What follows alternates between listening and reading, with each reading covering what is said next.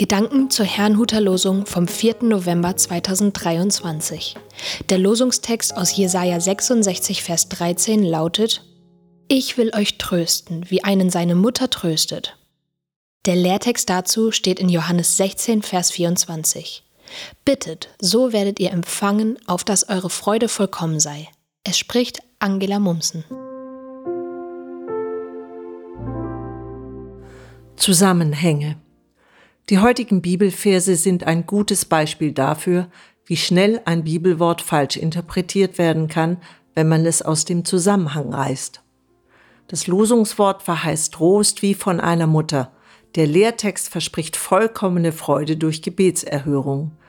Sieht man solche Aussagen für sich, erscheint es so, als ob es für gläubige Menschen eine Art Blankoscheck vom Himmel gibt und ihnen kein Kummer widerfahren kann.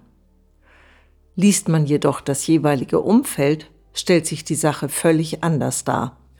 Das Losungswort aus dem Buch Jesaja stammt aus einem Kapitel, in dem Gott zu den Menschen seines Volkes, in diesem Fall Israel, spricht.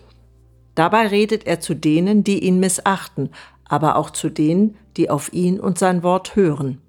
Auf die letzteren wollte er Acht haben, doch mit den anderen wollte er abrechnen.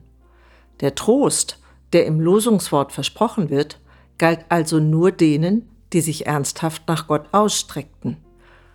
Manch einen erschreckt solch ein Gedanke. Vergibt Gott denn nicht grundsätzlich, lautet dann die bange Frage. Andere wiederum finden, man könnte nicht deutlich genug herausstellen, dass es ohne Buße und Sündenbekenntnis gar keine Vergebung gibt. Was gilt denn nun? Die Antwort findet man in der Gesamtheit der Heiligen Schrift. Gott ist ein Gott der Gnade und Gerechtigkeit und daher gerecht und gnädig. Man kann nicht das eine gegen das andere ausspielen. Nimmt man die Gnade weg, bleibt nur noch der Zorn Gottes.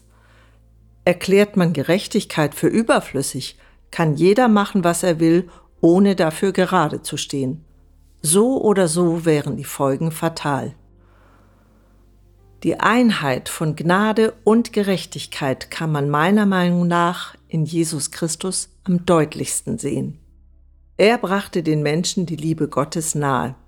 Wer sich danach ausstreckte, wurde damit gesegnet, egal wer es war. Andere meinten, ihn nicht zu brauchen und empfingen nichts.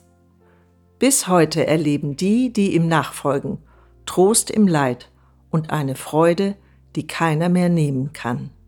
Ich wünsche Ihnen einen gesegneten Tag und wenn Sie mögen, können Sie mit mir beten. Herr Jesus Christus, in dir erfüllt sich alles.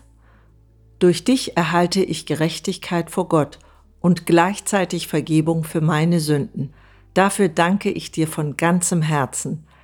Hilf mir, alle Zeit dicht an dir dran zu bleiben. Amen.